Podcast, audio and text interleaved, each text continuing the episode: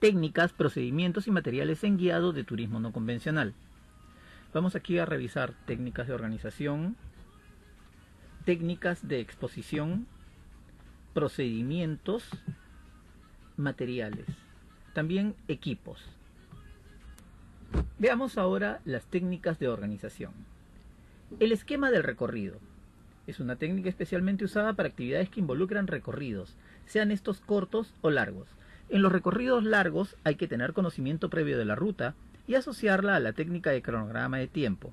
Todo esto teniendo en cuenta el segmento según edad principalmente, ya que hay que tener en cuenta los puntos de parada del recorrido, sea esta parada para explicaciones, como parte del tour, tal vez sea para uso de sanitarios o simplemente lugares de paisajes inusuales que podrían querer ser plasmados en fotografías por parte de nuestros pasajeros. Es necesario el conocimiento previo del circuito. Cronogramar el tiempo. Es una técnica muy importante en turismo no convencional y especialmente en turismo de aventura hard. Esto se debe a que de los tiempos de partida, tiempo de recorrido y especialmente el tiempo estimado de arribo depende que se inicie o no una operación de búsqueda y probablemente rescate del grupo. En otro aspecto del llamado timing, sabemos que muchas de las actividades de turismo no convencional necesitan de luz solar, por esto debemos estar conscientes de las horas del sol que disponemos. Dominio del grupo. El guía de actividades no convencionales debe tener dominio total del grupo, más aún si el paseo es de aventura, ya que en estas visitas casi siempre los miembros del grupo están pendientes de lo que el guía exprese con palabras o con actitudes. En turismo de aventura, aunque el grupo sea cerrado, el guía debe tomar el liderazgo.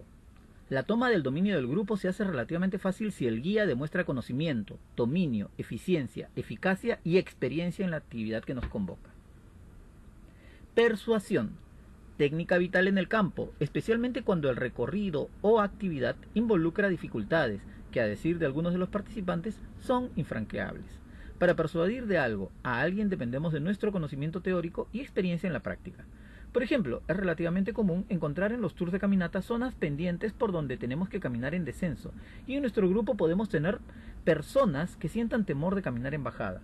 Para persuadir a esta persona de bajar sin miedo, se le enseña la técnica de bajar pisando de costado y en zigzag. Luego de esto se toma una piedra, es importante que no sea muy redonda, luego lanzamos la piedra y al no rodar podemos hacer notar y comentarle al pasajero que la piedra no rodó y aún sin tener manos ni brazos. Hablemos ahora de las técnicas de exposición. Empezaremos, por supuesto, con la presencia personal, pues recordemos que la primera impresión es lo que cuenta. Eso así reza una vieja frase que viene desde nuestros abuelos, muy común y muy cierta. Otra dice, la mujer del César no solo debe serlo, sino también parecerlo. Eso nos indica que no basta ser un buen guía o ser un mejor conductor de grupo, sino que también debemos mostrarnos como tal ante nuestros clientes. Es importante la higiene personal y en turismo no convencional es también importante la vestimenta, más aún si vamos a realizar actividades específicas, es decir, no podemos hacer buceo con cualquier ropa. Para esta actividad la ropa es específica y también es posible que dependiendo de la actividad debamos cambiar el tipo de vestimenta, lo que debemos tener en cuenta siempre. Los equipos que dependiendo de la actividad uno puede portar son también parte de la presencia y en muchos casos va a lograr ganar la confianza del cliente.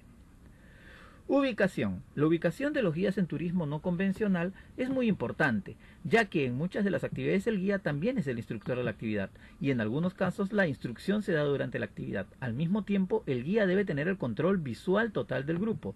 Algunas de las actividades de turismo no convencional exigen la presencia de hasta dos guías, por lo que estos deben tener una coordinación perfecta en cuanto a la ubicación para lograr el control visual total del grupo.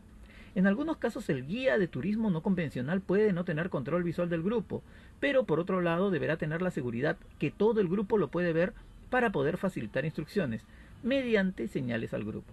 Es por todo esto que la ubicación del guía con referencia al grupo es muy importante y es totalmente diferente al guiado convencional, donde lo principal es lograr transmitir información a un público. En este caso no solo es información, sino también es dar órdenes y sobre todo transmitir seguridad al cliente. Impostación de la voz. Ya que muchas de las actividades de turismo no convencional son al aire libre y en muchas de ellas el uso de equipos de ayuda sonora no están permitidos o no son posibles de portar debido a la naturaleza misma de la actividad, es importante desarrollar esta técnica para lograr que todos nuestros clientes nos escuchen. En guiados en lugares abiertos es muy importante tener en cuenta la dirección del viento, así como su velocidad. El lenguaje corporal. Lo más importante del lenguaje corporal es transmitir seguridad a los clientes. Después están las señas que podamos convenir con nuestro grupo para diversas situaciones durante nuestro desempeño. Durante algunas actividades solo se usan señales previamente acordadas para dar instrucciones. Sentido del humor. Esta técnica que nos va a ser muy útil especialmente en largas jornadas también ayuda a romper el hielo. Si el grupo es abierto, pero en el caso de largas jornadas como un viaje de trekking, las tradiciones locales, los cuentos y cualquier otra versión oral de hechos, leyendas, etc., ayudan a entretener al grupo e identificarlo con la región que se está visitando. La metáfora. Esta técnica es muy útil en el turismo aventura hard, porque nos permite hablar de ejemplos metafóricos con nuestros clientes, los que son más fáciles de entender. Procedimientos. Vamos a ver ahora qué procedimientos podemos utilizar en el guiado de turismo no convencional. Primero, la bienvenida. Es bueno hacerle saber al cliente el agradecimiento que le demos por haber tomado nuestros servicios, incluso antes de iniciarlos. Es por esto que en los paseos de turismo no convencional se inicia con una charla de bienvenida. Se recomienda tener por escrito la mencionada bienvenida, donde se deberá no solo dar una bienvenida formal, y sino también es muy importante hablar de la experiencia que tiene la empresa y dar una brevísima descripción general, muy general, de la zona de práctica y el itinerario del tour. La charla de seguridad conocido también como el briefing de seguridad. Es probablemente el procedimiento más importante y fundamental en el turismo no convencional. Debemos tener en cuenta que la mayor cantidad de actividades son al aire libre y nuestros pasajeros, en muchos casos, no conocen a fondo las condiciones como temperatura, precipitación, radiación, humedad, etcétera, etcétera. Otro aspecto a tener en cuenta es que para muchos de nuestros clientes las actividades a desarrollar son nuevas para ellos y en algunos casos, al ser actividades de riesgo, debemos repetir tantas veces como sea posible, las instrucciones y precauciones para acabar nuestro día sin novedad. Es también de importancia hacer que nuestros clientes sepan las políticas de la empresa con respecto a la responsabilidad civil en casos de daños y perjuicios. Es recomendable tocar los siguientes temas según el caso. Requerimientos de la salud y limitaciones por la salud edades requeridas o recomendadas, saber quién practica la actividad y quién es nuevo, manipulación y uso de materiales y equipos, lenguaje corporal y otros para seguridad, suministro de bebidas y alimentos, reporte de condiciones de salud durante el tour, permisos y pólizas con que cuenta la empresa, firma de pólizas de limitación de responsabilidad. Podríamos reconocer los briefings en generales y aquellos específicos. El briefing general nos va a hacer una descripción detallada del itinerario y las necesidades personales de los participantes, las recomendaciones y consejos. En el briefing específico se revisa los puntos de una actividad específica que se va a desarrollar en un lapso de tiempo determinado, dentro de un itinerario más grande. La presentación. Ya en el campo, el tiempo de presentación de un tour convencional se va a extender, ya que no solo presentaremos a los colaboradores, sino que debemos presentar los equipos y materiales a usar, hablando sobre sus usos, cuidados y precauciones en cada uno de ellos. Comienzo o inicio es lo análogo a la introducción de un tour convencional. Se hace en campo y es el momento de prepararnos para la acción. Se inicia por cualquier elemento tipo gel, crema, protector u otro que debe aplicarse directamente sobre el cuerpo. Luego es vestimenta interior, luego las exteriores y se calzan los protectores exteriores necesarios, finalizando con la preparación de los equipos. Bicicleta, tabla, polea, arnés, kayak, cuerdas, bastones, etc. para el desarrollo de la actividad. Inmediatamente antes del inicio se repasan las señales de seguridad, luego de esto se puede iniciar el tour. Desarrollo del guiado. Dependiendo de la actividad y del grupo, el guiado puede cambiar en lo que respecta a las técnicas de exposición, ya que no va a hacer lo mismo guiar un grupo de downhill en biking que hacerlo con un grupo que va a practicar el sandboarding. Al ser turismo activo, las actividades las ejecuta el mismo pasajero, por lo que a lo largo del desarrollo del guiado siempre debemos estar repitiendo las precauciones que deben observar nuestros pasajeros. En muchos casos es la primera vez que practican la actividad, por lo que debemos tener esa información previa. Conclusión. En esta etapa debemos recapitular las actividades desarrolladas, haciendo hincapié en los logros positivos de cada participante y observar de manera somera las deficiencias, proponiendo acciones para paliar estas deficiencias en el futuro. El terminar la actividad sin novedades que lamentar es lo deseable, si fuera el caso, y si la actividad ha tenido componentes de aventura hard, una arenga no está fuera de lugar. Veamos ahora los materiales. Los gráficos compuesto por fotos, infogramas que usamos para hacer una idea de algo que en el instante del desarrollo de la actividad no podemos ver. Muy útil en actividades extremas para enseñar determinadas posiciones que el cuerpo debe adoptar durante el desarrollo de estas. Bibliográficos. libros, revistas, folletos que nos darán información sobre lo que vamos a desarrollar. También pueden usarse los famosos libros guías para visitas y en ecoturismo se usa de manera imprescindible los libros de claves para identificación de aves, aunque últimamente se utilizan websites en smartphones. Cartográficos.